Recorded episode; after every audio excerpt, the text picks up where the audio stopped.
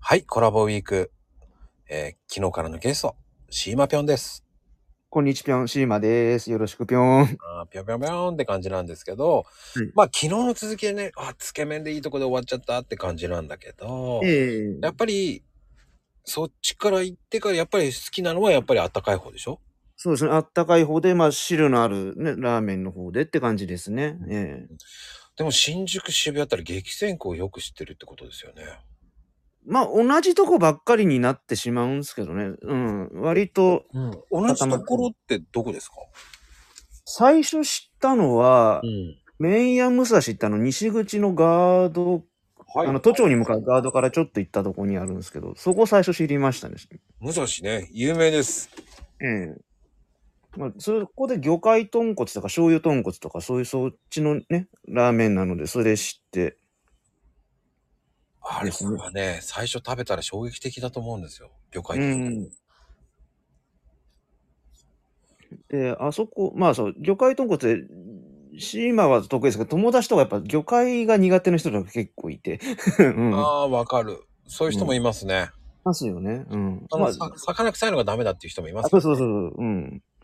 今だって煮干しのもっと強烈なラーメンとかね、それこそ同じ新宿でなゴールデン街に本店があるとことかも、あそこ煮干ししか入ってないみたいなとこもありますし、うん。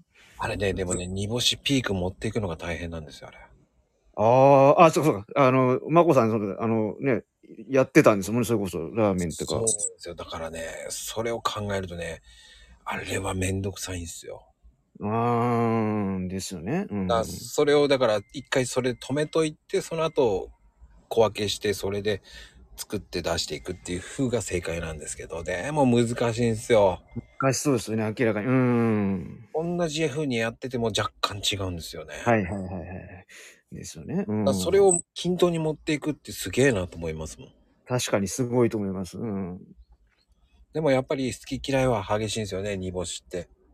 お魚になるとそうですね。やっぱ好き嫌い出ますね。う。うんん。でも豚骨の方が好きっていう人も結構多いんですよね。あ、はい。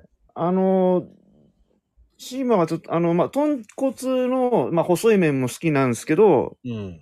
麺で言うと中太の縮れてるやつが一番好きですね。やっぱそういうところに走りますね。はい。うん。スープもそうなんですけど、あの麺の種類でいくと中太の縮れ麺が一番好きっす。はい。まあ、出た出たマニアックな話になってきましたけど。 まあ、そこでね、中太派か細麺派かね、ゴム太ですよね派になるかっていうのがありますけどね。いやー、てなことでもう終わりなんですけど、また明日聞いちゃいますよ。はい。よろしくお願いします。